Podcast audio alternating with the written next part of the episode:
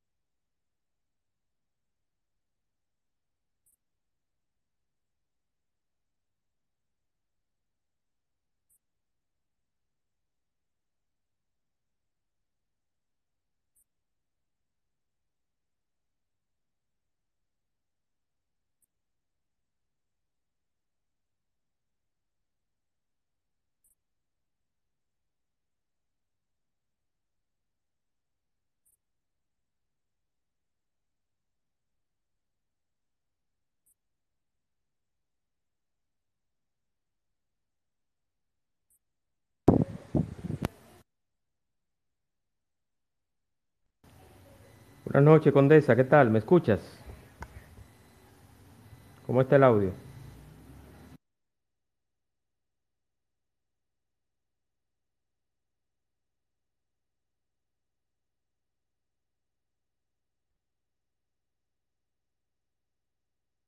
Buenas noches para todos los que están por acá.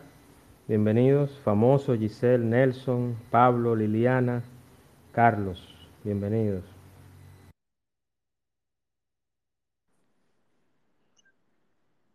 Hola, buenas noches. Hola Giselle, hola Carlos, Nelson, Juan José, Pablo, Liliana, Francia, Román, Rocco. Giselle, te estoy dando seguimiento. Te veo muy activa y muy andariega. Qué bueno que estás en tu país. Excelente. Condesa, entonces vamos con el inicio del espacio. Voy con el audio de introducción. Esto no es a lo loco, Condesa. Esto ahí un bumper y todo. No estoy emocionada, una experiencia. Que sepa. Un espacio dinámico e interactivo, donde tratamos temas muy interesantes y de crecimiento personal. Así es, el espacio de Juan Manuel. De lunes a viernes a las 8 de la noche por aquí, por Twitter. No te lo pierdas. Síguenos en todas nuestras redes sociales como arroba carboneljuan. Te esperamos.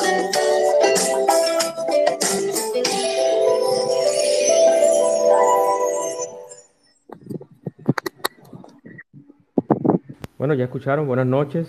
Bienvenidos a un espacio más del espacio de Juan Manuel. Hoy con una invitada especial que no necesita mucha introducción porque todos la conocen.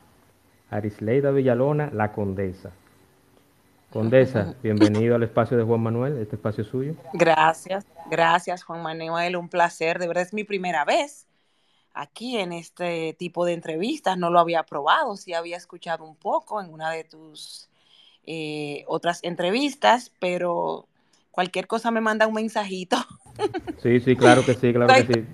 Todo va a salir bien, todo va a salir bien. Tú tienes experiencia en estos menesteres.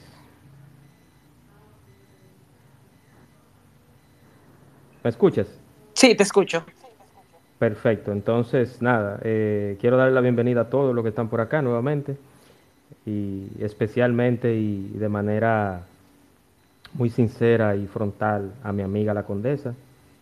Yo te considero mi amiga ya, Disleida. ¿eh? Ay, gracias, gracias, qué honor. Yo, yo quiero que iniciemos con tu...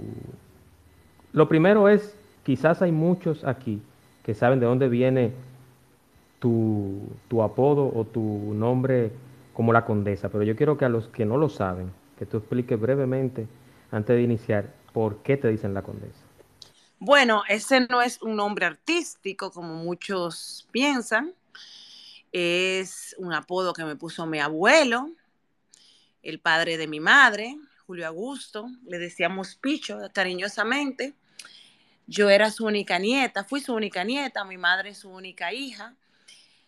Y yo entendía que era porque yo era su nieta preciosa, que adoraba, y él me decía que yo era su condesa, hasta que un día se enferma mi abuela, que en paz descanse, y llegaron los familiares del campo, y me preguntó un tío que si yo sabía por qué Picho me decía condesa. Claro, porque yo soy su niña linda. Me dice, no, era que Picho le gustaba apostar a los caballos y había una yegua que era su favorita y se llamaba Condesa. no, prefiero quedarme con la versión que yo tengo. Definitivamente. es la historia realmente, pero toda mi familia me llama Condesa o Conde, pocos me llaman Arisleida. Perfecto, pues vamos a decirte Condesa entonces. Vamos a hacerlo así para sentirnos familiaridad. Condesa, yo he visto tu trayectoria, la estoy siguiendo desde hace un tiempo, inclusive vi unos TBT tuyos, unas fotos eh, de hace unos años, 2007, 2008, con unas amigas tuyas, y ha habido un cambio tanto físico como en tu madurez, en tu forma de manejarte, inclusive hasta en el aspecto político o de las personas que tú, yo dije, no sé, o sea, yo no te, yo no, no te comuniqué. No, no hay problema que toquemos aristas no, me políticas. Puedes, no, puedes hacer todas las preguntas que quieras. Perfecto. Yo decido si respondo o no, pero ten, siéntete en libertad. Perfecto, perfecto. Eh, eh, he visto todo este trayecto en tu, en tu desarrollo en la comunicación y en el ámbito público y privado. Entonces, yo quiero preguntarte, ¿cómo tú ves la comunicación de cuando Condesa empezó en la comunicación? Y, bueno. que y que me hagas un trayecto y que me hagas una, una especie de briefing o de trayecto desde ese entonces que tú iniciaste hasta la fecha en lo que estás. Bueno, eh, ya yo en la comunicación, cuando yo empecé, mi sueño era trabajar en el show del mediodía y empecé en el Super Canal 33, en Héctor con la maquinaria, un programa dominical cuando yo no tenía experiencia de trabajar en la televisión, solamente que, ibas a, que iba a veces los viernes a la voz de Fenatrano con mi profesor Luis Valdés, que fue con quien yo estudié como, eh, como no comunicación social, porque yo lo estudié en la Escuela Internacional de Arte Escénico conducción de televisión, locución y actuación. Luego de ver a Amelia Vega ganar y decir que no le arrebaten sus sueños. Yo quería eh, estudiar comunicación, trabajar en la televisión, pero yo estaba casada en ese tiempo, ya con mis tres hijas, y el papá de mis hijas decía que las mujeres casadas no podían trabajar en televisión. Pero bueno, yo me inscribí en mi curso y antes de terminar ya yo estaba trabajando en la televisión gracias a que yo soy una persona muy perseverante, cuando me propongo algo lo logro. Y desde ese entonces hasta la fecha me he mantenido en la televisión. En, ese tiempo todavía la televisión no era tan fácil entrar a trabajar en un programa como ahora, que por ejemplo los productores le dan la oportunidad a muchísimas jóvenes y jóvenes, más a las mujeres que a los hombres, y podemos ver que hay mucho más mujeres en los medios que hombres. Entonces, en ese entonces todavía era un poquito más difícil, no imposible ni complicado, pero sí un poquito más difícil. Ahora mismo una muchacha empieza a trabajar en cualquier programa como modelo y pasado una semana o dos le dan un micrófono. Hay muchas que se, eh, ¿cómo te digo? Que en el proceso asumen o entienden que eso es lo que quieren y que les gustaría seguir trabajando en los medios de comunicación y se van preparando en el camino, como yo. A pesar de que yo hice ese curso, en el camino yo empecé a prepararme. ¿Qué yo hacía? Yo no leía periódico, yo leía novelitas, yo no sabía lo que pasaba a mi alrededor, a mi alrededor solamente estaba eh, pendiente de lo que era mi vida familiar, de mis hijas, de mi pareja, e iba a la televisión a hacer mi programa y me iba. Hasta que un día me tocó quedarme sola y abundar, no tenía nada que hablar, suerte que soy habilidosa, me fui a interactuar con el público, pero ese día yo dije, no, esto no puede pasar, empecé a leer y ya ahora entiendo, claro, eso se adquiere con el tiempo, que en cualquier lugar donde yo llegue o me pongan que me den un micrófono de algo, yo voy a poder hablar. De lo que tú me hables, yo puedo decirte algo. No abundar tal vez, pero sí eh, entablar una conversación y no quedar mal, porque no sé mucho de todo, pero sí sé un poquito de todo, porque me gusta leer, me gusta ver documentales, leo el periódico, cuando no veo las noticias, me entro a los canales de YouTube de los diferentes comunicadores, de las figuras ahora que están... Eh, en el gusto del público, con decirte, mira, yo veo a Altagracia Salazar a las 6 de la mañana, veo a Marino Zapete a las 2 y estoy aquí, veo a Rafael Linares en YouTube, yo lo veo casi todos. Ya, ya Consuelo, ya Consuelo, ya Consuelo. Tú sabes que el de Consuelo lo veía antes, pero yo lo veía a las 5 de la mañana. Sí, Todavía sí, está a las 5 de la mañana. Sí, sí. Se llama así mismo Tempranito con Consuelo. Creo que es el primer Sí, el primer espacio en Telesistema, antes de iniciar. Todo. Ay, que ya está en Telesistema, pero yo creía que yo la veía en Teleradio. América, era, pero parece que. Eh, bueno, o yo estoy, o yo estoy equivocado de canal, entonces, pero creo que ya Para está mí que era otro canal, si está en Telesistema, creo que es ahora. Entonces, eh, te, te fuiste, fuiste aprendiendo y leyendo y todo eso, que eso, eso, eso hay que tomarlo en cuenta, ojo, las la que están acá, o las personas que están acá, que tengan familiares o hijas que quieran entrar a la comunicación, oigan bien, la condesa leía, la condesa se nutría de noticias y de cosas para poder saber hablar. Pero de después que me di cuenta que tenía que hacerlo. Porque correcto, yo siempre correcto. tuve hábito de lectura, pero yo leía las novelitas Julia y Jazmín, yo te podía leer dos y tres novelitas en un día. Pero de eso hace, claro, 18, casi 20 años. Así es, así es. Entonces ya la condesa se establece en un medio. Sí. ¿Por dónde pasaste? ¿En cuáles programas Uy. estuviste? Bueno, empecé la voz de Fenatrano los viernes, pero eso era como una prueba que me llevaba mi profesor, Luis Valdés. Sí. Después entré a Héctor con la maquinaria los domingos durante cinco horas por varios años y al mismo tiempo, creo que al año, empiezo en el bonche de la noche también de Héctor Reynoso en Super Canal Caribe. Se veía mucho en los Estados Unidos. Yo me di a conocer primero en los Estados Unidos antes que aquí en la República Dominicana, para serte sincera. En ese mismo canal también hacía los domingos más cerca de los tuyos con Doña Anita Untivero. Y tres o cuatro años después entro al show del mediodía. Cuando a mí me llamaron del show del mediodía, yo no lo podía creer, porque cuando yo era pequeñita, en mi casa no había televisión y yo me le escapaba a mi mamá a veces a ver el show del mediodía donde mi vecina que había televisión y me daban una pela, porque tú sabes que el show del mediodía era mediodía y antes en esos tiempos era imposible, imperdonable que usted fuera a una casa ajena a la hora del almuerzo. Sí, eso, era, eso se Entonces, sí, eh, crecí viendo el show del mediodía y cuando me propusieron trabajar dije que sí de una vez. Héctor me canceló del programa porque entré a trabajar sin comunicárselo, aunque después volví otra vez a la maquinaria. Y ahí en el show del mediodía permanecí por ocho años. Después del show del mediodía, trabajé en Super Meridiano, Super, Super Meridiano actualmente Superpoder, hice varias temporadas de Ni Santas ni Pecadora, mi programa también muy informal, en donde yo presentaba hace muchos años el lado humano de los políticos. También produje Almas Extraordinarias, que era mi bebé, hice cinco temporadas. Era un programa en donde trataba eh, resaltaba la labor de las personas que se dedicaban a hacer el bien. Ahí entrevisté a políticos, cruciminian y personas que no eran del medio, que no eran conocidas, pero que hacían una labor eh, social. social sí. Labor social. Y actualmente estoy en una nueva mañana de 7 a 8 con Colombia Alcántara y a mediodía en sí. el Supermeridiano en los comentarios con Alfredo de la Cruz.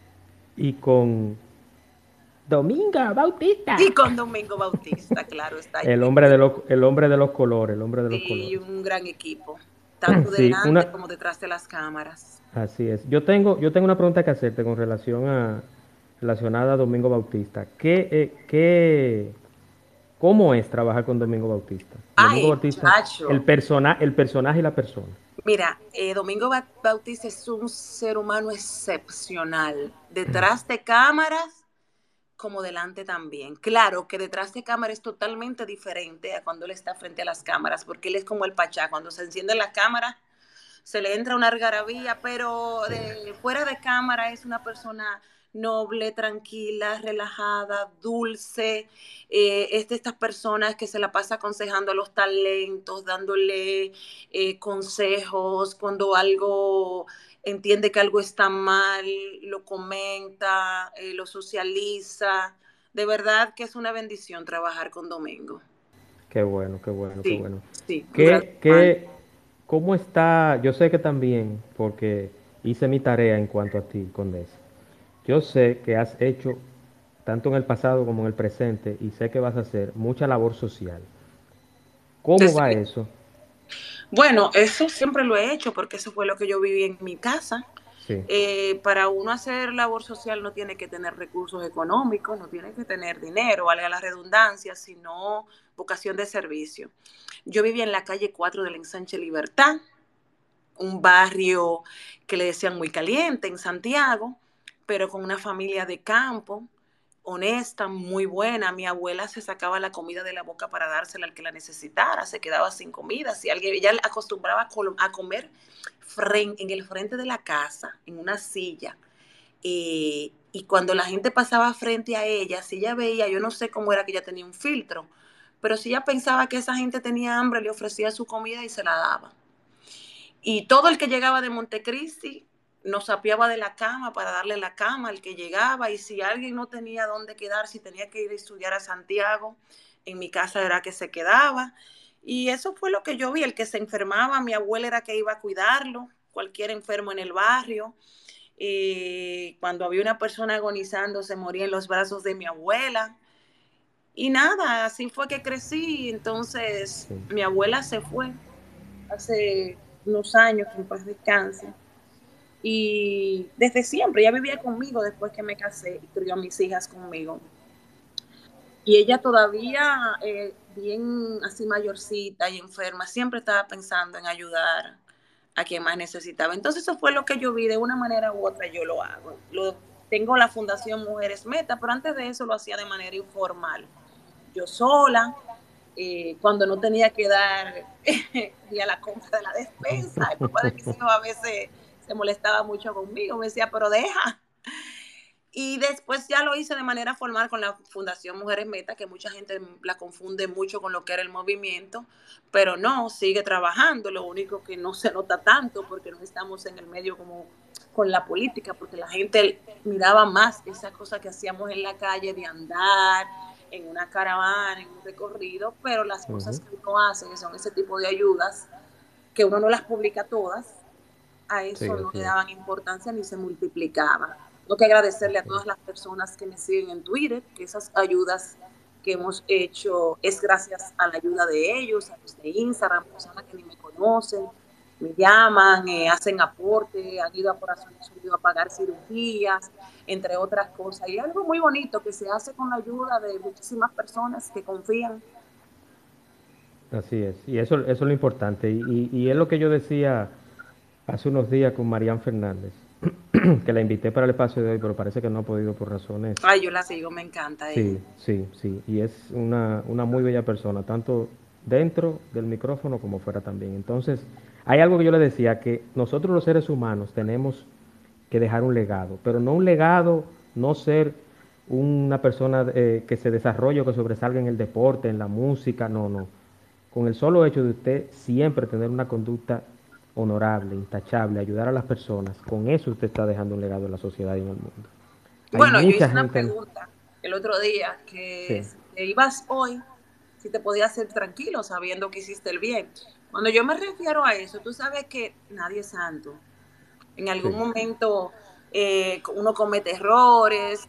Por ejemplo, yo puedo decir, si he hecho daño a alguien ha sido sin intención, pero me puedo ir tranquila porque dejé tres seres humanos, que son mis hijas, que sé que son incapaces de hacerle daño a alguien. Cumplí con mi deber como ser humano de servir dentro de lo que pude y espero seguirlo haciendo, que Dios me lo permita. Y me iría tranquila, de verdad que sí. Así es, yo sé, yo sé que sí. Y, y una, una, cosa, Condesa, ¿cómo yo sé eh, que eres directa en las redes sociales, pero también yo sé que como todo ser humano tiene su simpatía. El tema político, ¿te mantienes Eh, ¿Estás afiliada a algún partido? Eh, no. Bueno, si salgo afiliada tiene que ser en los tiempos que estuve, pero no, no, no, quedé con deseos de, participar en, política. Pero, pero entiendo que el que lo quiere hacer y tiene vocación de servicio debe hacerlo, porque los buenos son los que tienen que participar. Eso es así, eso es así. Y no hacemos nada solamente con quejarnos, quejarnos, quejarnos, también tenemos que poner un granito de arena. claro que sí. Poner tu granito de arena, claro, claro. Y una opinión objetiva, ¿cómo ves el gobierno de Luis Abinader? ¿Cómo ves la situación del país? ¿Y qué tú consideras que hay que poner énfasis en, bueno, la situación actual del país? La seguridad ciudadana hay que poner énfasis. Y en el tema haitiano. Mira, eh, yo no discrimino, yo eh, soy muy humanitaria. y a veces hay gente que me critica porque la gente, hay mucha gente que no, que no aprobó la materia de lectura comprensiva. Pero el tema haitiano es un tema que a mí me asusta. Hay que ponerle atención. Yo me paso haciéndome preguntas y ayer estaba conversando con una persona y yo le decía, ¿tú qué sabes de esto? ¿Hay suficiente personal o por mejor decirlo, guardias en la frontera, si bien una, una poblada, porque aunque podríamos decir que eh, nuestra, nuestra Fuerza Armada está armada, bien armada, eh, no es lo mismo que los haitianos, que podrían ser menos, pero son más violentos, digo yo, vienen con machetes, también con armas, porque tú sabes el contrabando de armas como está. Sí, claro que sí, claro que Entonces es algo que me preocupa, le pido a Dios que eso no pase. Y le estaba preguntando que llegado un momento cuando es que la comunidad internacional se va a unir y a poner su granito de arena cada uno, entonces un amigo mío me dice que el, el República Dominicana lo que debería hacer es un protectorado porque de todos modos ellos están sacando todo el beneficio de nosotros y entonces así poder gobernarlos, ayudar, digo yo, pero que eso sería imposible porque son culturas diferentes, personas diferentes, religiones diferentes. Aunque nosotros convivimos con los haitianos, los tenemos en nuestra casa, yo no tengo empleada haitiana, pero yo llegué a tenerla hace muchos años, por muchos años, una joven que me ayudó a criar mis hijas junto con mi abuela. Los conserjes de la mayoría de los edificios son nacionales haitianos. Cuando yo voy a Punta Cana, que voy a un hotel, hay muchos nacionales haitianos, claro, no el mismo haitiano que tú ves en la calle empujando el carrito, sino ya es ciudadanos eh, más educados, que hablan varios idiomas, pero están aquí. con un poco más de formación, con un poco más de formación tenemos una invasión pasiva y esto no es eh, responsabilidad solamente de este gobierno, sino de todos los gobiernos pasados. Entonces, ¿qué pasa? Este gobierno le va a corresponder hacer algo porque eh, en la frontera, yo he hecho labor social en la frontera cuando yo iba hace muchos años con el plan social que permanecí trabajando ahí seis años. Y yo te voy a decir algo, cuando se dice que un 80, un 90% de las personas que viven en los pueblos de la frontera son nacionales haitianos, no están exagerando. Y eso te lo puedo decir cuando yo fui hace tres o cuatro años. No he ido en, estos, en este año ni el pasado, pero tengo informantes, tengo mucha familia en Montecristi mi apellido es de los Villalonas de Dajabón, pero mi familia paterna y parte de la materna vive en el 9 de Laguna Verde, en Montecristi. Yo sé lo que son los es la tierra de, Juan, de Juan Marichal. De Juan Marichal. Juan Marichal es mi tío, él es el hermano de mi abuela por parte de mi padre. Correcto. Entonces, yo sé de esa realidad. Aunque tengo como año y medio que no voy a Montecristi, la familia me cuenta y las amistades. Y si eso es Montecristi, que no está en la frontera, dime tú eh, las, eh, las provincias fronterizas. Entonces, algo hay que hacer. Cuando tú vas aquí a una construcción, eso no hay ni que decirlo, ya ustedes lo saben. Sí, eso, yo te lo puedo decir, yo te lo puedo decir con... Los hospitales que yo voy a los hospitales, señores, no es mentira. Y tengo amistades, doctores, que son personas sumamente humanitarias que hacen su trabajo y cumplen con su deber de atenderlos. Pero me dicen, Condesa, me siento mal cuando viene un dominicano y no hay una cama para ellos y las camas están llenas de nacionales haitianos. Y es una realidad, no es mentira. Así es, así es. es un, Entonces, ¿cómo solucionamos eso? Yo, yo ni sé ni por dónde empezar.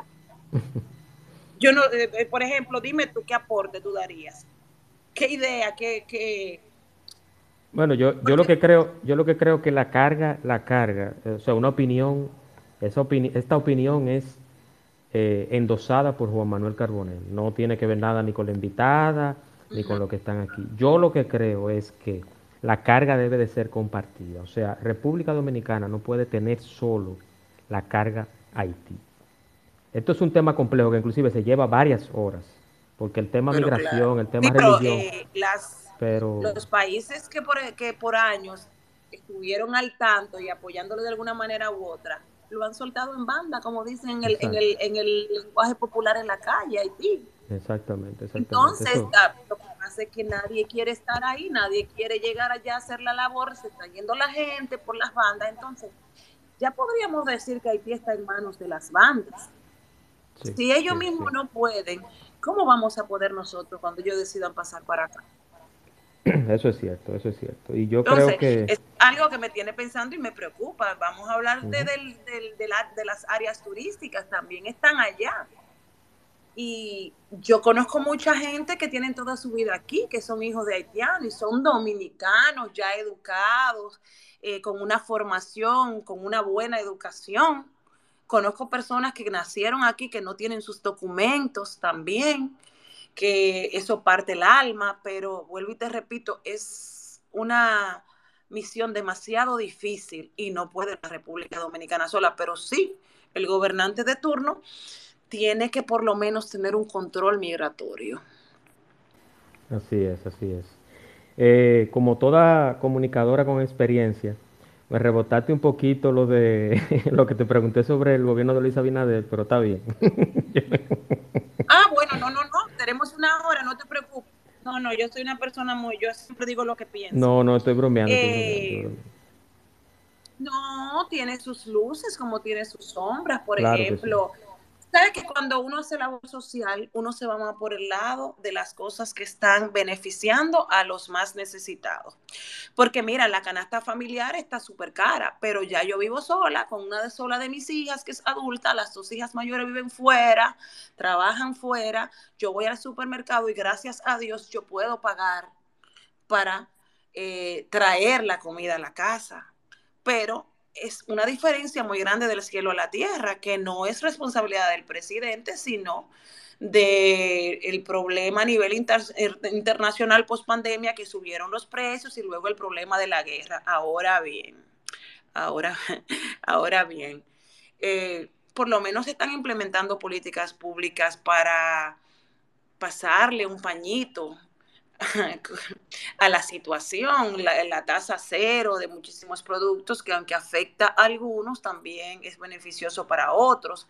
Si nos vamos a al, al seguro eh, de Senasa, hay el doble de lo que había cuando llegó el gobierno afiliado. El, las, eh, antes era un millón para las enfermedades de eh, catastróficas, ahora son dos millones, ahí está el programa Supérate, que aunque tenemos el escándalo mm, de lo que pasó hace poco y otros que se destaparon, el trabajo se sigue haciendo y, y, lo que me gusta de eso es que no es solamente una tarjeta, sino que se está poniendo atención en que las familias aprendan un oficio la cabeza de familia para que lleguen a ser autosostenibles y en un futuro puedan salir de la pobreza, lo que se va a tomar también muchos años. Mira, yo decía ayer que pasaron ya los dos años, el voto de confianza que le dimos y las justificaciones, que la pandemia, que la guerra, pero ahora en estos dos años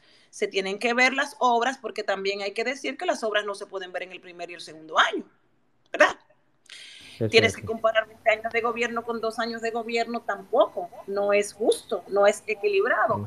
Lo que sí el gobierno va a tener estos dos años para cumplir con lo que prometió y ya no tendrá excusa para decir que la pandemia, que la pospandemia, que la guerra, pues, en estos años ya se tienen que empezar a ver las obras de todos los picazos que se han dado porque canales que se dan picazos no se ven las obras. Vamos a ver ya pronto el teleférico ahí en los Alcarrizos. Creo que antes que termine el gobierno tendremos el monorriel en Santiago, ¿verdad? Creo yo. ya se empezaron a entregar algunas casas de las 11.000 viviendas. Entiendo que se ofreció también mucho en cuanto a las viviendas, pero vamos en cuanto al tema de la corrupción, esa sería la bandera de este gobierno, pero para que esa bandera la puedan mantener en alto, hay ciertos funcionarios, sé el nombre porque tampoco yo no tengo las pruebas en las manos para acusarla, pero hay funcionarios que deben de ser por lo menos llevados a la justicia para investigarlo, aunque no eh, sean sometidos, sino hacerse una investigación de ciertos casos, porque no puede ser que solamente la corrupción esté en el gobierno pasado y que no. Y una prueba de eso es que si hay algunos funcionarios sometidos a la justicia, los funcionarios que llegan nuevos a esa institución en donde ha sido un funcionario sometido o denunciado, no se denuncie la estructura mafiosa que había. Y te lo digo porque hay muchos ayuntamientos, muchas instituciones que llegaron con la nueva administración y no vemos que presentan la auditoría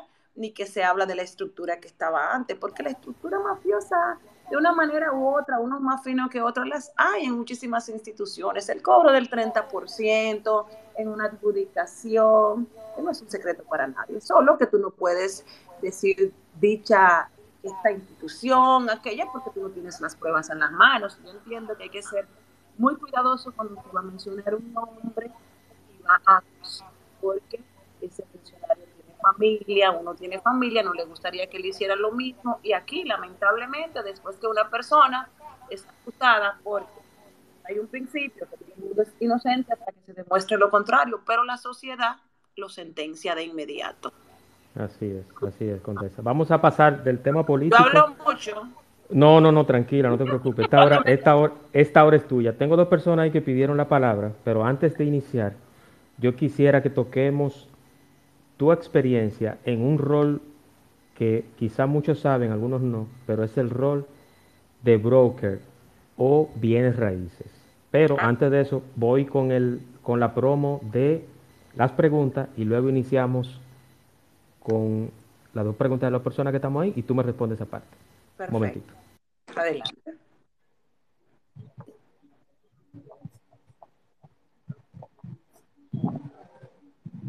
Hola, Ramsés. Sí, estoy por acá. Hola. Hola, señora. Tus preguntas, escríbenos al privado en arroba carbonel Juan. El espacio de Juan Manuel.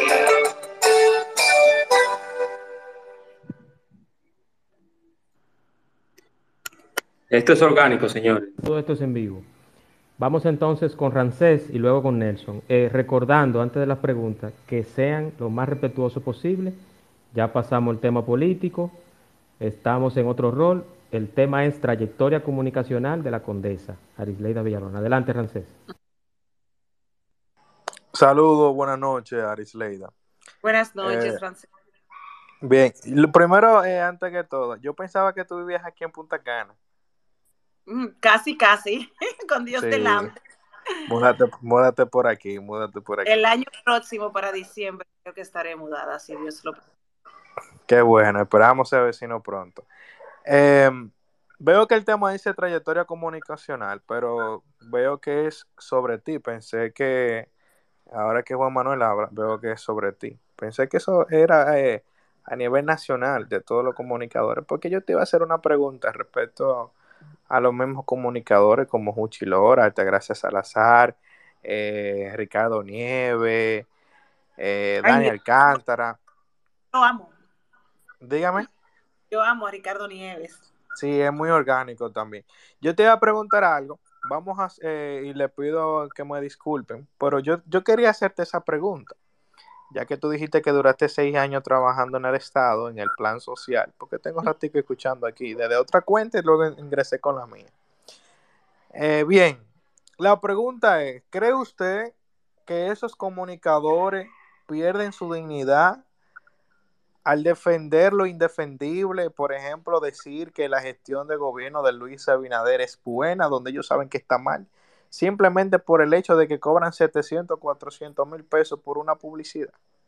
¿Lo ve usted como un medio de comunicación independiente eso? ¿Cómo valora usted ese tipo de comunicadores? Porque yo como joven que crecí, nací, yo, porque ahora que tengo 22 años, viendo el matinal de, de Huchi Lora, que lo daban en, en, Telesistema ah, desde hace muchos años, yo puedo decir hoy en día, con todo respeto, con todo respeto, que Huchi Lora es un comunicador decrépito porque eh, no tiene como coherencia, es un comunicador como que hoy dice una cosa, pero mañana gana Arileida la presidencia de la República y le anda lambiendo, en pocas palabras dominicanas. Arileida la mejor, está haciendo un excelente trabajo, por ella sabe que usted lo está haciendo mal. ¿Cree usted, cómo usted valora ese tipo de comunicadores? Usted que ya es comunicadora profesional. Ay Dios. Eh, mira, primero le tengo mucho respeto a todos ellos a todos los sigo. Eh, dije al inicio que una de las primeras personas que yo veo cuando me levanto a las 5 de la mañana es Altagracia Salazar, veo el programa del día anterior, veo el de Uchi, veo todo lo que puedo porque me nutro también mucho eh, de todos ellos. Me encanta Edith Febles. Mira, no podría decirte eh, afirmar lo que tú dices, porque la, el pensamiento cambia, la forma de pensar cambia, el ser humano es cambiante, las situaciones y condiciones también cambian. Lo único que, como tú dices, que no puede ser que lo que tú criticabas en un pasado, hoy tú lo veas bien. Entonces, con eso eh, te doy la respuesta. Pero ¿qué te digo? A cada uno le tengo su, respeto como comunicadores, por los años de experiencia. Eh, son buenos seres humanos, eso no quiere decir que sean malas personas, pero vuelvo y te repito, las condiciones cambian, los tiempos cambian y habría que ver qué lo hace a ellos pensar de manera diferente. Pero bueno, Te dejo eso a ti, porque cada quien tiene su, parecer y a mí me gusta ser respetuosa. Eh, cada día que pasa he aprendido a ser más respetuosas, respetuosa, estando en el medio, porque también me he visto siendo blanco de ataques, de muchos ataques. Entonces me pongo mucho en el lugar del otro. Aunque a veces se me va la guagua o, o me desboco, como dice mi mamá porque yo soy muy espontánea, pero estoy tratando de estar más serena y más controlada y madura. Lo que pasa es que el tema político, Condesa, levanta pasiones. Por eso yo te, hice al principio. Genera pasiones. Yo mi mamá me dice, ¿por qué es que tú empiezas a hacer el comentario y después te sube y, habla más alto y no hablas calmado? Digo yo, ay, yo quisiera. pero así, pero yo empiezo a hablar pero tranquila y relajada. Pero estamos, sí, estamos en una sociedad muy polarizada y poco empática y además de eso Mira, por ejemplo, a mí, yo hago estos espacios, Condesa, hace aproximadamente dos años. Y a mí me han dicho bocina del PRM, bocina de la Fuerza del Pueblo, bocina del PLD, me han dicho de todo, de todo lo que... Lo único que no me puede decir ladrón ni narcotraficante, porque no lo soy. Mira, yo entiendo Entonces, las redes son así. Cada gobierno tiene cosas buenas y cosas malas, unos más que otros.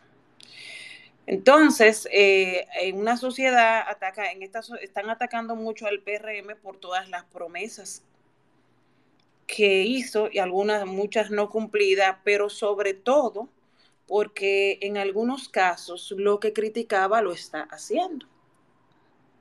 ¿Entiendes? Pero eso siempre va a pasar, porque yo no hay un gobierno perfecto. Así es. Tenemos a Nelson eh, con una pregunta o comentario. Nelson, adelante, activa su micrófono, hermano, y bienvenido. Gracias, Juan Manuel. Buenas noches para ti, buenas noches para Isleida. Hola, buenas Nelson. Noches para, buenas noches para todos Gracias, Nelson. Buenas noches. Eh, veo que el tema es la trayectoria comunicacional de la condesa, pero ya como ella abordó un poco, hizo un poco de historia de esa trayectoria, yo tengo dos preguntitas que le quiero hacer a, Arisleida. A ver. La, primera dice así, Arisleida. ¿Qué tan difícil es para una mujer autosuficiente, o sea, que puede pagarse su cuenta, eh, someterse a, una pareja, a un hombre, por bueno. en tu caso? Déjame hacerte la segunda y, le dejo las dos. La segunda es eh, referente a, las tres causales. Eh, como ese es el tema que se ha estado más o menos hablando últimamente, pues quiero hacerte una pregunta en referencia a, a, ese tema. suponiendo que a ti te hubiesen dicho que una de tus tres hijas iba a nacer con un problema, con un defecto físico, ¿la hubieses abortado? Esas son mis dos preguntas y gracias. Bueno, eh, el tema del aborto es un tema muy conflictivo, pero siempre he dicho mi posición, respeto a todo el que está a favor del aborto. Yo no estoy a favor, salvo cuando está en peligro la vida de la madre. Solamente. Creo que, creo, no estoy segura que si me hubiesen dicho eso de una de mis hijas, yo no hubiese abortado, porque yo creo mucho en Dios y creo también en los milagros, pero vuelvo y repito, respeto al que está, al que está en favor eh, del aborto. Entonces, en cuanto a la otra respuesta, de tu a la respuesta de tu otra pregunta, bueno, que es difícil tener un compañero después que uno es autosuficiente. Sí, sí, que una mujer autosuficiente, o sea, una mujer empoderada, autosuficiente. Mira, yo duré 18 años casada, siempre trabajé, aún teniéndolo todo, un esposo que me, que me proveía de todo, pero siempre trabajé, lo ayudé a trabajar a él, tenía mis propios negocios, después me divorcié. Eh, pasé una etapa muy difícil porque no estaba acostumbrada a organizarme, a administrarme, y aún teniendo una entrada mensual me cortaban la luz. Debía a veces cuatro y cinco meses de mantenimiento, pero llegó un momento que empecé a organizarme. Y después de eso tuve una pareja también que me ayudaba, aún yo teniendo mis buenos ingresos. Y ya tengo un buen tiempo sola, siendo autosostenible sin ningún tipo de ayuda. Eh, es algo que aunque es un poco fuerte, trabajoso, es muy gratificante tú saber que tú eres la responsable de todos tus gastos, que no tienes que depender absolutamente de nadie, ni económico ni emocionalmente, porque también está el tema emocional. Y sí, es difícil, te voy a decir por qué, porque estaba conversando con mi mamá. Los domingos yo me lo paso normalmente, si no estoy en Punta Cana trabajando, estoy en la casa y me la paso el fin de semana haciendo las diligencias o si no en cama viendo, leyendo, viendo series o atendiendo clientes por teléfono porque el trabajo mío es mucho también por teléfono. Y le decía a mi mamá, conchale mami, sería chulo yo pasarme el fin de semana aquí con alguien que me esté sobando los pies, que yo le haga una, el desayuno, se lo traiga a la cama, me lo traiga a mí, me dé un masajito y todo lo que conlleva eso. Y me dice mi mamá, pero yo no te imagino ya te viviendo con, con una persona, con un hombre en la casa. Digo yo, yo tampoco, yo tampoco. Pero mientras tanto, estoy abierta a tener un novio, él en su casa, yo en la mía, y poquito a poquito nos acoplando porque ya vamos para viejo y hay que tener un compañero para cuando lleguen los 80, para tomarse el cafecito, agarrarse de la mano, acompañarse, entre otras cosas. Pero sí, ahora mismo me resultaría difícil tener una pareja así en la casa. ¿Es exigente la condesa en cuanto al amor? O sea, eh, ¿tienes muchas exigencias? Eh, como dicen por ahí, ¿tiene la venta pesada la condesa? ¿Cuál no, es el... la gente entiende que sí, porque ve cómo uno habla, uno tiene un tono de voz un poquito. Imagínate, cuando uno cría tres mujeres, uno tiene un, un tono de voz fuerte, porque esa forma de hablarle a las hijas como que se mantiene. Pero mira, lo único que, por ejemplo, a esta altura del juego que yo deseo de un hombre es que sea un gran ser humano, un hombre que tenga sus hijos, porque ya yo tengo las mías y la fábrica está cerrada una persona que sea productiva, porque si yo soy una mujer productiva, como no me imagino con un hombre que no sea productivo. Claro que si tengo una pareja cae en desgracia y tengo que apoyarlo, ayudarlo económicamente, lo apoyo. Si es mi pareja, no tendría ningún problema en eso. Una persona, eh, no te voy a decir fiel porque yo no creo en la fidelidad y me excusan los que se molestan por eso. He visto tantas cosas en esta vida que no creo, Sí las hay, los hay, pero pocos. Y me gustaría que mi pareja en un futuro sea un extranjero, no un dominicano. El dominicano es muy machista, muy infiel, entre otras cosas. ¿Y qué deseo en un hombre? Eh, compasivo, solidario, inteligente, que no hable mucho, eh, que me deje ser, que me deje ser, porque yo he hecho unas elecciones en cuanto a la pareja de un mismo patrón. Y, pero eso, lo, eso ya son temas psicológicos. Entonces, salí de una relación tóxica que permanecí en ella durante muchos años, me fue difícil salir, tuve que buscar ayuda psicológica, pero gracias a Dios ya estoy bien, estoy en paz, trabajo en lo que me gusta y ya tengo un plan a futuro que estoy trabajando en él y estoy viendo los resultados. Y el sector inmobiliario, mi trabajo en los bienes raíces, me ha ayudado muchísimo en eso. ¿Por qué? Porque tengo que emplear mucho tiempo, mantengo mi mente ocupada, tengo muy buenos ingresos, gracias a Dios, pero para obtener esos buenos ingresos hay que hacer un trabajo constante de seguimiento, entre otras cosas. Como buena comunicadora, supiste llevar el hilo, precisamente para allá iba. ¿Cómo, es la imagen? ¿Cómo, se, ¿Cómo empezó ese tema, esa nueva incursión o esa versatilidad tuya, Condesa? En la parte inmobiliaria de bienes raíces, principalmente en Punta Cana, pero en otros polos turísticos y dónde más trabaja la condesa en el tema inmobiliario. Todo fue un proceso.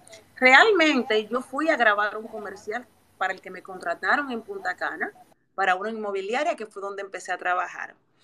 Luz Sarmiento de Urban Group me dice, me contacta para contratarme para el video. Cuando yo llego, hago el video eran tres videos en diferentes locaciones, en Canabey, eh, en Playa Bávaro y otro en, no recuerdo, el lugar. Cuando ya nos vamos, que terminamos, ya me dice, mira, pero me entró un proyecto, es pequeñito, sencillo, eh, ¿tú quieres grabar? Yo, tú sabes que a mí me encanta eso, ya yo me iba y me paré, fue el destino.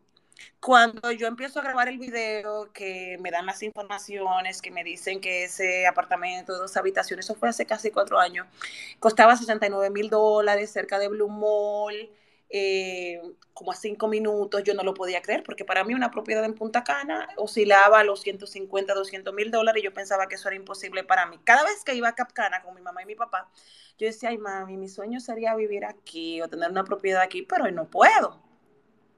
Y mami decía, ¿quién sabe? Ay, si José se saca la loto, te lo regalamos. Mi papá juega mucho la loto. Y le digo a Luz, Luz, pero yo quiero un apartamento de esto. Si es así, que se reserva con dos mil dólares, era un apartamento modelo, entonces tú reservabas con dos mil dólares y durante construcción pagabas el 30%. Yo saqué mi cuenta, yo dije, pero yo me puedo meter. Y hice mi reserva ahí mismo claro, no la pagué ahí porque no tenía el dinero, pero la reservé y dije que yo iba a hacer una transferencia en la semana, yo no tenía el dinero, yo empecé a hacer malabares para buscar ese dinero. Y esa misma semana yo le digo, Luz, pero yo quiero trabajar contigo, porque yo soy una persona muy, muy habilidosa. Yo me adapto a todo y cuando yo deseo algo, yo no tengo horas para trabajar, yo trabajo 24/7. Bueno, pues empecé empecé a conocer los proyectos y empecé a hacer un ejercicio básico. Empecé a enviárselo a todo lo que yo conocía y subirlo a mis historias de Insta, de WhatsApp. Me escribían las personas, yo citaba a los clientes, se lo presentaba a mi jefe y mi jefa me hacía el cierre. Y para que tú veas la dicha del, del principiante en todo. Me tocó un cliente, ese cliente llegó con unas personas a un almuerzo, yo estaba esperando que terminara. Cuando terminó, íbamos a subir arriba a la oficina a presentarle el proyecto. Yo le digo a, las personas, unos extranjeros, eran dos señoras y un caballero, pero caminen, vamos. Le presentamos el proyecto y ese mismo sábado ellos decidieron, decidieron ir a Punta Cana. Nos tuvimos que distribuir los clientes porque eran cuatro clientes y mi jefa me decía que no era bueno nunca hacerle la presentación en el proyecto a varios clientes juntos. Pues déjame decirte que ese sábado vendí un apartamento de un millón de dólares a una china, a su hermana otro de 365 y a otra persona eh, que vivía en Santiago le vendí otro, eh, todos en, en, planos. Y esa fue mi primera venta, me desentendí un poquito cuando al vender tanto y cuando llegó la pandemia, por ahí seguí vendiendo, pero esporádicamente cuando llegó la pandemia, que yo me deprimí pensando que iba a tener cómo pagar mis préstamos porque no estaba trabajando, yo dije, no, pero ahora es que hay que trabajar. Preparé un área de oficina en mi casa y empecé a poner publicidad de Instagram y empecé a trabajar y me puse cinco horas diarias sentada ahí, atendiendo clientes, atendiendo mensajes y ahí empecé a vender muchísimo todos los meses. Y desde ese momento no he parado. Empecé a probar cosas que yo no hacía, a irme a Punta Cana, porque ustedes ven que yo subo la foto del bikini, pero esa foto del bikini es un pedacito Cuando ya termino o si tengo que esperar cinco horas que llegue un cliente y estoy en Punta Cana, no podemos hacer la playa, me como un pescado, me como un trago, cuando tengo que hacer los recorridos por los proyectos. Entonces, eso que ustedes ven que yo publico es el lado bueno y para mantener a mi público activo y el colirio para los ojos, porque yo sé que les gusta un poquito, pero cuando yo me paso dos o tres días en Punta Cana recorriendo llena de polvo, tenis, sí. aguantando mucho calor, entre otras cosas. Así es. Y, y, yo espero que pronto, como te lo dije en privado, espero que pronto nos juntemos porque vienen muchas cosas. Bueno, si la lluvia me permite contigo. ir mañana, yo me voy mañana hasta el domingo, que tengo varias cosas que hacer allá. Ah, si la lluvia lo permite, porque está lloviendo cuando, mucho. Sí, sí, sí. Cuando usted esté aquí, me avisa y nos juntamos. No, pero hay, claro, hay claro, tiene que claro presentarme que sí. ese proyecto. Claro que sí, claro que sí. Entonces, eh, Condesa, el tema inmobiliario aquí en Punta Cana, pero ¿dónde más tienes eh, los proyectos? Terrenas, Santo Domingo, Santiago. Santiago no es muy fuerte, pero en la inmobiliaria hay muchos proyectos de Santiago. Pero verdaderamente Correcto. te puedo decir que mi fuerte es Punta Cana. Aquí en la capital también vendo, pero no igual que Punta Cana. Es que no sé, es que como que yo lo vivo eso. Y yo vendo lo sí. que yo compraría. Exactamente, exactamente. ¿no? Y, tú, y, y tienes la mejor, la mejor referencia y, y la mejor motivación, que es que tú conoces la zona y puedes hablar por ella. Sí, así es. O sea, que, que eso, eso. Por eso cuando alguien me dice, no, que Punta Cana, digo, mire, yo voy a Punta Cana todos los fines de semana. Cuando me hablan, eh, pero déjame hacerte una pregunta a ti. Yo que voy tanto a Punta Cana, yo no he visto las denuncias que hacen de los, de los eh, supuestos líos que se arman en Verón. Y mira, yo ando a veces por la zona caliente de Verón, uh -huh. donde están las tiendecitas chinas, sí. voy a comprar cuando me toca amueblar apartamento, hay cosas básicas que ahí es que la busco y sí. yo no tengo queja. Nunca pero me ha pasado cuando, nada ni he visto nada malo. Pero cuando te dicen pleitos, ¿a qué se refieren? Bueno, en las redes, mire, este Verón, que los haitianos, Sí, hay muchos haitianos, pero cada uno en su no, lugar, en su trabajo, y están todos los negocios, y los negocios no son de haitianos, son de dominicanos. Exactamente, exactamente. Y de Mira, de China, chinos. Aquí lo que yo te podría decir que es mal estado de las calles. Ah, sí. Muchos te lo, haitianos. Te lo comenté, muchos, no sé si fue sí. Juan Marcel, Sí. la callecita Sí. para ir para la playa de Bávaro, que tenemos que cuando se pasa por Gualá Bávaro y esos hoteles, cuando vienen los autobuses con los turistas, porque en esa playa como es pública, mucha gente va. Yo he ido mucho ahí a comer pescado. Mira, y también qué pena. me quedo en un proyecto que hay al lado de esa playa. Y para Sí. llegar, óyeme, es muy incómodo. Y cuando llueve, ni se- Pero el que va con destino a Vivijagua, esa calle, ese acceso a Vivijagua está fatal. Y los corales ni se diga. Que inclusive cuando Pero te voy tú a sabes mandar que un... el acceso a Vivijagua, eso se va a arreglar. Y te voy a decir por qué se va a arreglar. No sé si lo va a hacer el gobierno, pero estoy segura que los desarrolladores que están desarrollando Ocean Bay, tú sabes el proyecto Ocean Bay, ¿verdad? Sí, sí. Ahí los apartamentos oscilan. El más barato cuando empezó el proyecto en plano costaba 239 mil dólares de una habitación, que eso no lo hay y tampoco es el precio. Y los penthouse costaban un millón de dólares cuando empezaron y ahora que no se ha terminado, pero está para terminar entrega, entrega pronto, los penthouse están en un millón ciento cincuenta mil dólares. Entonces Sí. yo entiendo que ellos van a arreglar esa parte. Pero cuando se termine la obra. Deben de hacerlo. Inclusive te voy a enviar también un video donde el síndico de la zona de Verón Punta Cana, Manolito, aseguró que turismo le pasaron todo el asfaltado de las zonas de Verón y toda la, la zona aledaña que le corresponde a él se va a asfaltar. Yo entiendo real- que, sí, que eso se va a hacer. Yo Sí, entiendo que sí, sí, sí. también por parte de turismo y del gobierno, porque ellos están apostando al turismo. Claro, porque esto es la niña linda, es lo, es que yo decía el otro día, o sea, la niña linda del Estado y lo que produce una mayor parte de turistas, porque aquí en el aeropuerto de Punta Cana diario se rompe el récord de llegada de turistas. Tú sabes diario, que no, esto, no por ahí, donde tú dices, esto está, eso está cerca de la zona de oro de Bávaro, Sí, sí, en tema inmobiliario, claro está, pero está cerca. correcto, correcto. Tengo mucho. dos, tengo dos, sí, eso es así. Tengo dos impresiones o comentarios, preguntas de don Elías Brachi y José Reyes. Adelante. Ay, don Elías, un placer. El placer es mío, Condesa, y sobre todo después que te escuché hablar de Domingo, Eh, Domingo es un, un tipo espectacular. Ay, Eh, sí. yo estuve en los medios hace veintipico de años cuando yo todavía no tenía canas. Y en un momento de mi vida eh, tuve un percance y Domingo inmediatamente me llamó, me, me ofreció un espacio en su programa que tenía en ese, en ese momento en Color Visión. Es una dama. Sí, nunca se me olvida. Yo, el que me ayuda, yo lo apunto en un rinconcito que tengo y no se me olvida. Eh, me interesó mucho porque me he dado cuenta de tu transición al mercado inmobiliario. Durante mucho tiempo yo trabajé ese mercado también. Me gustaría tu impresión en el sentido del desarrollo en las terrenas. ¿Qué tú crees de las terrenas y dónde invertirías tú tu dinero en República Dominicana? Mira, la terrena es un paraíso. De verdad que sí, pero eso es para el que le gusta las terrenas. Hay mucha, a la gente le gusta porque eh, tiene un encanto, tiene su encanto. Yo después que entro me siento bien, pero si tú me invitas para la terrena o, o Punta Cana, yo me voy a ir a Punta Cana. Primero porque llego más fácil, más rápido, menos peaje, no le tengo miedo a la carretera, la de las terrenas eh, me da miedo, me da miedo. Y cuando llego a la terrena, a mí lo que no me gusta es la entrada. Para llegar a las playas, a esos rincones, hay que pasar por el pueblo, que las calles también son bien pequeñitas, muchos motores, entre otras cosas. Pero vuelvo y te repito, tiene un encanto particular y normalmente el que ama y se enamora de las terrenas no le gusta Punta Cana. Entonces yo soy pro Punta Cana. Eh, me gusta más Punta Cana porque lo tengo todo ahí.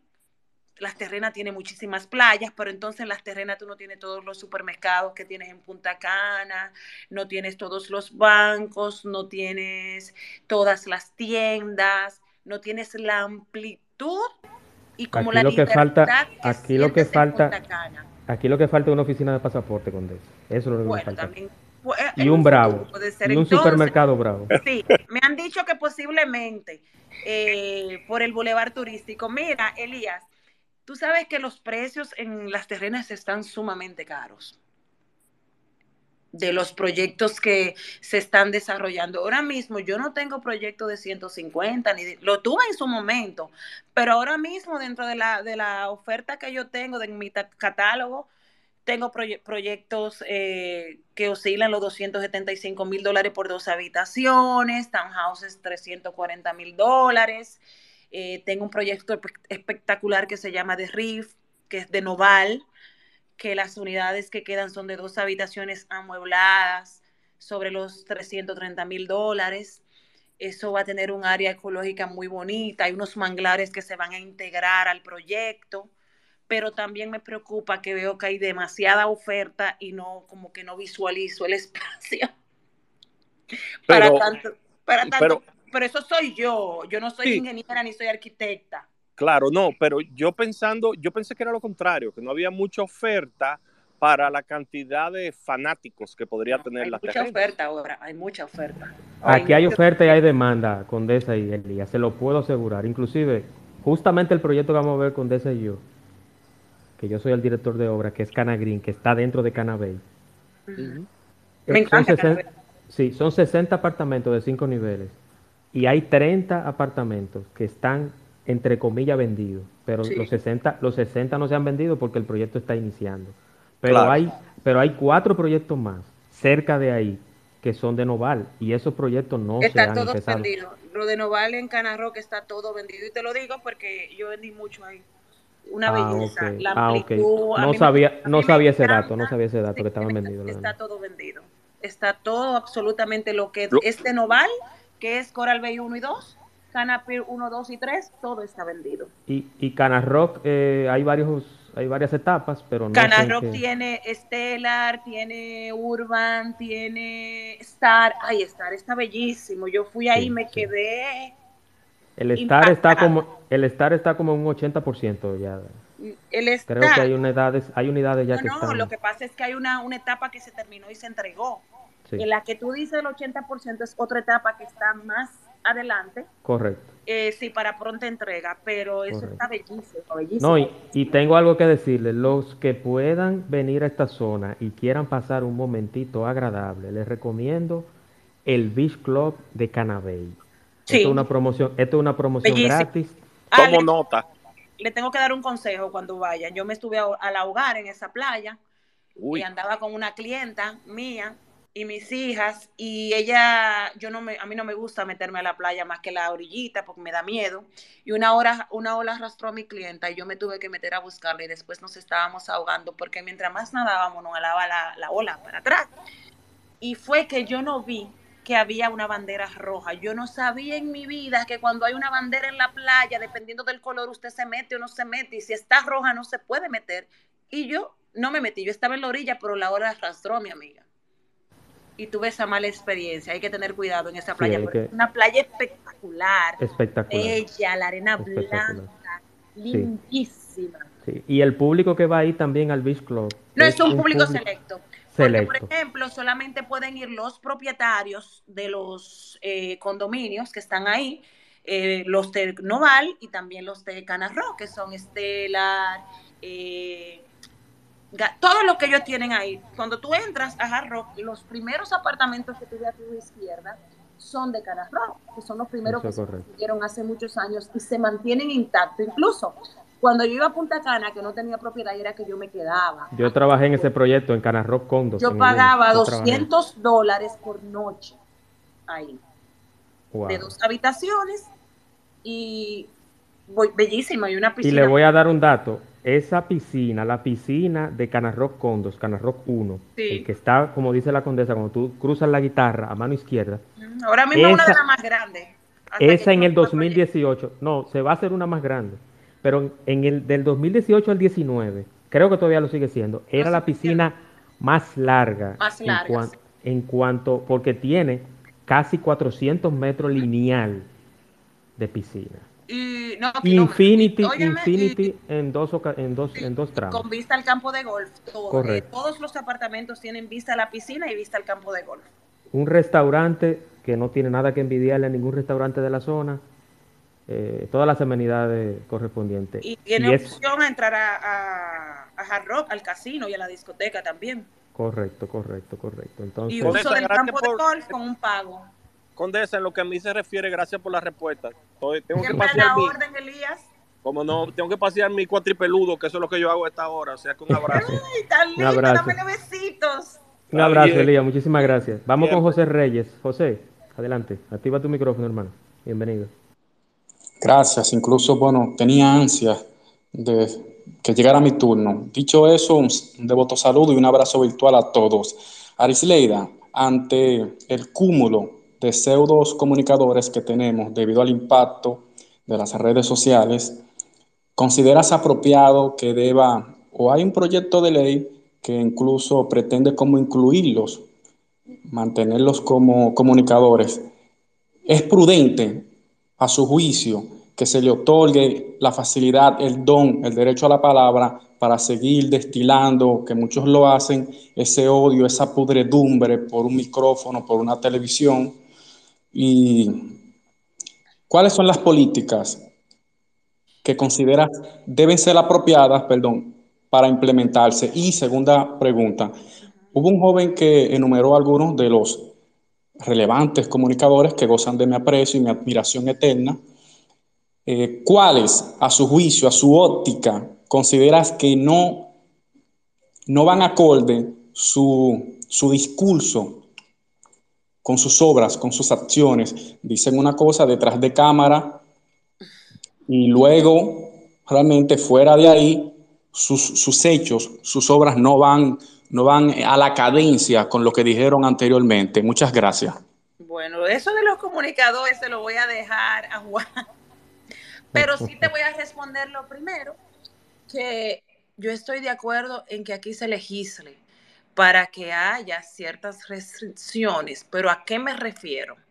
A que todo el que vaya a acusar y acabar con la moral, no de un político, de cualquier ser humano, si no tiene las pruebas en las manos que la pueda presentar, sea sometido a la justicia. Porque aquí le gusta mucho compartir, compartir, multiplicar lo primero que dice una persona sin ustedes de- detenerse a ver si es cierto. Conmigo han cometido injusticias. Y gracias a eso también, yo siempre he sido, yo me pongo mucho en el lugar del otro, pero gracias a eso ahora soy más justa y más cuidadosa a la hora de hablar. Cuando yo digo de funcionarios, yo no te estoy mencionando un nombre. Yo digo ciertos funcionarios que los hay, pero yo no te hablo de un nombre ni te acuso. Yo no te puedo decir, fulanito es un ladrón, si yo no tengo las pruebas en las manos. Porque tú puedes decir algo de una persona y todo el mundo multiplicarlo y la gente empezar a creerlo y no ser verdad y tú o tú haberte equivocado y tú haber multiplicado la noticia y que tú tienes tú que tengas mucha influencia y que la gente confíe en lo que tú dices lo siga multiplicando y cometiste una injusticia.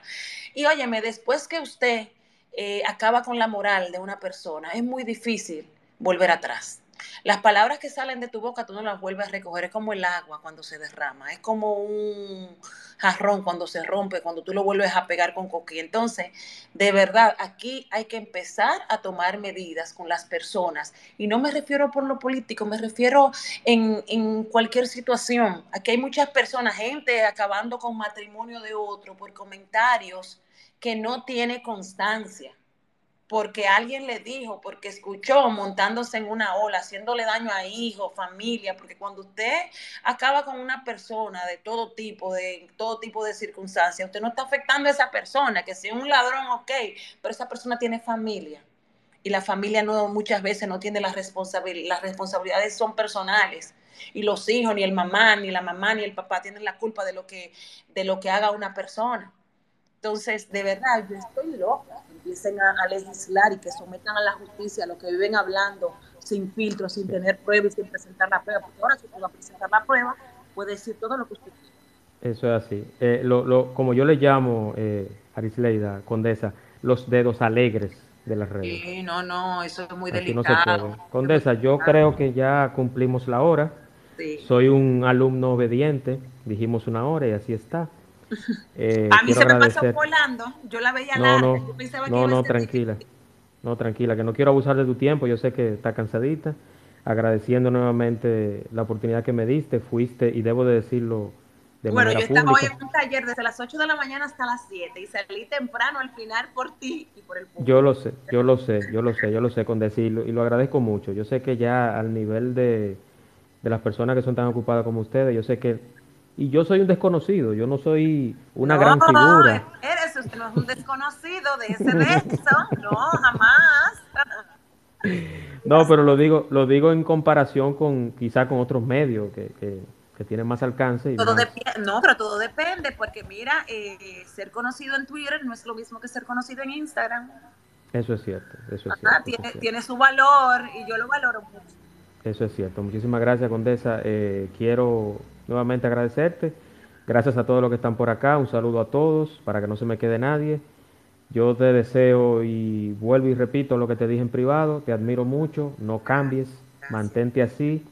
Sigue, sigue con ese aura de progreso y de, y de desarrollo tanto personal como profesional. No eres la misma condesa de hace 10, 12, 14 años. Pero ni modo, tú no cambias, eh, Juan.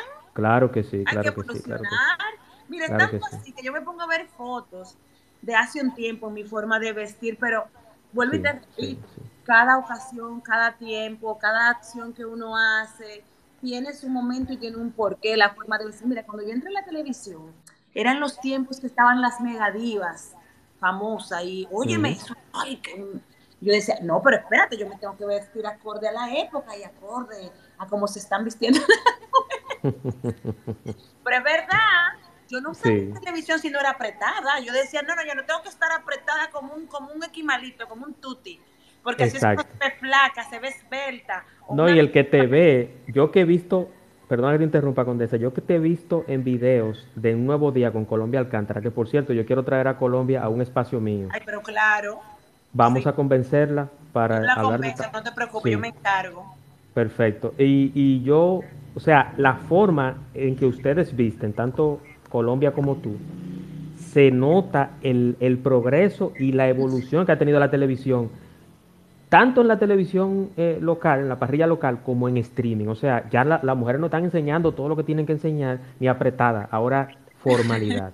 no, también lo que pasa, Juan, es dependiendo del programa, porque por ejemplo, Sí. yo me he visto acorde a la ocasión, porque cuando yo estoy en. Punta Cana, si yo estoy en la playa, yo ando en bikini y ando con la barriguita No, correcto. mujer, cosas. Correcto, correcto. Ahora, también ando en Punta Cana tapada hasta el cuello. Si me toca atender un cliente, de- ¿me entendiste? Toda la ocasión. Es, sí, el sí. programa al mediodía, normalmente, por el tiempo, yo casi llego con la misma ropa del, de, de una nueva mañana, que no está bien, porque usted tiene que adaptarse. Si usted sabe que está en un programa, tiene que cambiarse la ropa y tener dos ropas. Pero a mí, como es tan cerca, me resulta difícil, aunque le voy a poner atención a eso.